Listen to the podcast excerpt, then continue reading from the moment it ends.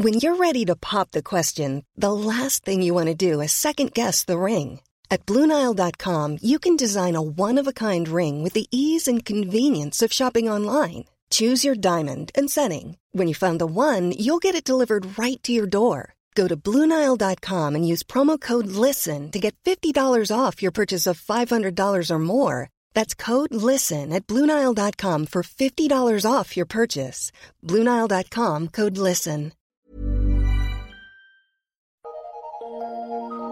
Eu sou Mário Persona e essas são as respostas que eu dei aos que me perguntaram sobre a Bíblia. Você pergunta se um pregador que explora o povo, extorquindo o dinheiro do povo, não teria consciência do mal que está fazendo. Bem, ele já teve consciência um dia, mas ele a cauterizou. Quando você cauteriza a pele com ferro quente, ela perde a sensibilidade naquela área porque os terminais nervosos que levam a sensação ao cérebro são destruídos. Assim é possível também cauterizar a consciência para não sentir mais nada, e isso é feito insistindo em fazer algo errado mas sempre procurando uma justificativa para isso. Por exemplo, da primeira vez que você estaciona numa vaga reservada a deficientes, você diz para si mesmo que é só um minuto. Na segunda vez, você se justifica para si mesmo que todo mundo faz isso, claro, porque você viu você fazendo da outra vez. Na terceira vez, já nem se dá o trabalho de explicar para sua consciência a razão de agir assim, porque ela já está acostumada, ela está, por assim dizer, cauterizada. A consciência é um dispositivo que Deus colocou em todo ser humano como um sistema de alarme. Se você desliga esse alarme, você fica livre para agir como quiser. Mas eu conheci uma pessoa que levava no carro uma fivela, uma fivela de cinto de segurança, avulsa, para desligar o alarme fazer o assento pensar que ele estava com o cinto. Ele encaixava no lugar do cinto e parava de tocar o alarme do carro. É o mesmo efeito que tem qualquer engano quando aplicado a si mesmo. Na Bíblia, a lepra era a figura do pecado, porque ela igualmente faz a pessoa perder a sensibilidade. Um pecado repetido muitas vezes não é mais percebido, assim como uma mentira contada muitas vezes parece verdade até para quem a conta. É o que aconteceu com esses pregadores, que agora não têm mais escrúpulos de contar sempre a mesma mentira, porque, como se costuma dizer, a prática leva à perfeição, não é? Ah, ele passou a ser um perfeito mentiroso. Repare que quando Paulo fala dos apóstatas, ele não diz que sejam pessoas que tiveram a consciência cauterizada por terceiros. É a própria pessoa que cauteriza a sua própria consciência com suas mentiras. Mas o Espírito expressamente diz, Paulo escreve, que nos últimos tempos apostatarão alguns da fé, dando ouvidos a espíritos enganadores e a doutrinas de demônios, pela hipocrisia de homens que falam mentiras, tendo cauterizada a sua própria consciência. 1 Timóteo 4, de 1 a 2. Repare na ordem dos eventos. A pessoa apóstata da fé, isto é, abandona o que recebeu apenas intelectualmente, quando professou crer, mas sem nunca ter crido de verdade. E esse abandono do que ela conheceu acerca de Cristo é causado por ela ter dado ouvidos a espíritos enganadores e a doutrinas de demônios e isso chega por meio de homens hipócritas, isto é, fingidos, que falam mentiras. Esses já tiver, já cauterizaram suas próprias consciências e agora levam outros a fazer o mesmo. Era o caso de Simão, o mago, que em Atos 17 creu na pregação de Filipe, sem contudo crer no Cristo que Filipe pregava. O seu interesse estava apenas na prosperidade que ele achou que teria se tivesse o mesmo poder que os apóstolos pareciam ter de conceder o Espírito Santo às pessoas. Simão deve ter feito os cálculos de quanto dinheiro ele poderia ganhar, com poder assim, e foi em frente.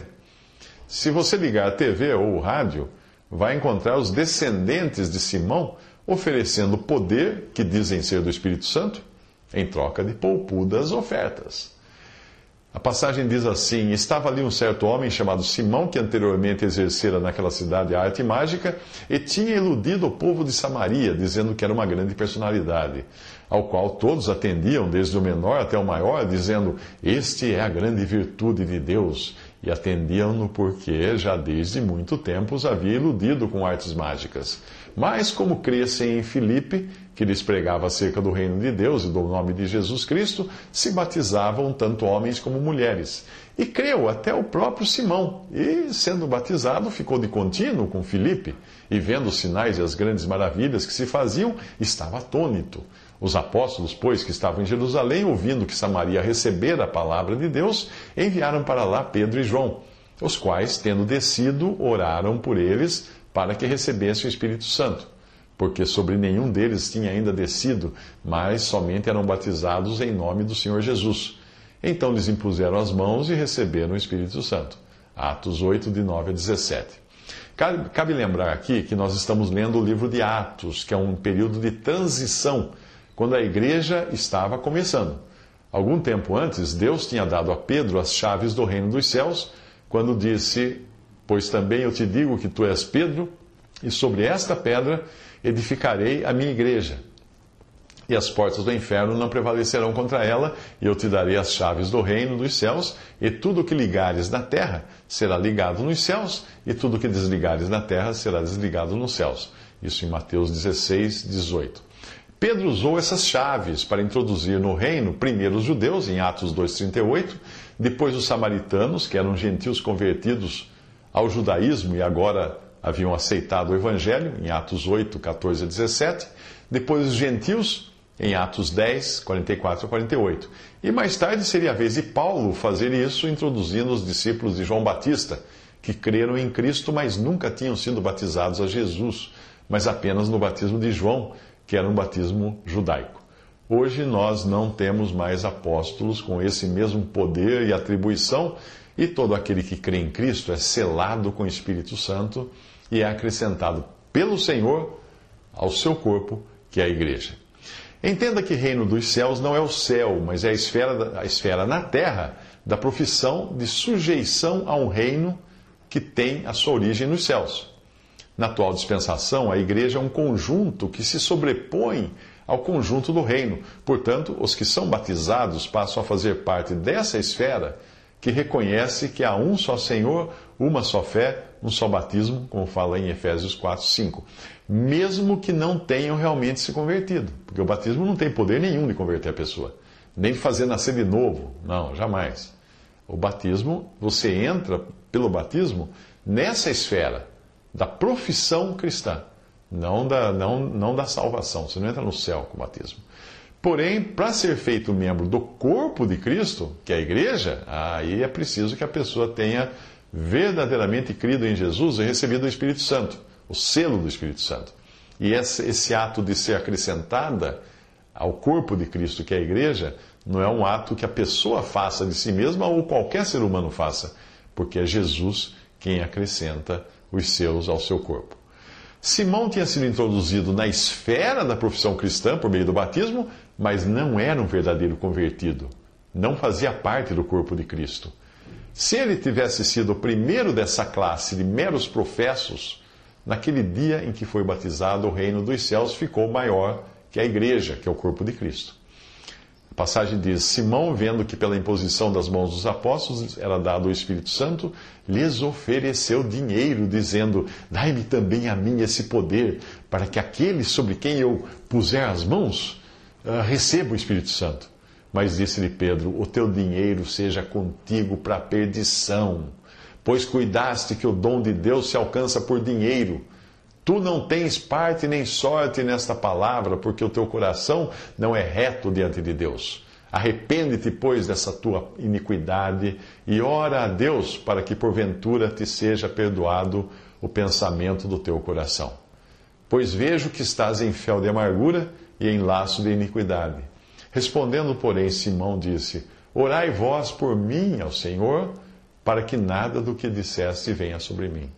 Orai vós, ele pede. Atos 8, 18 a 24.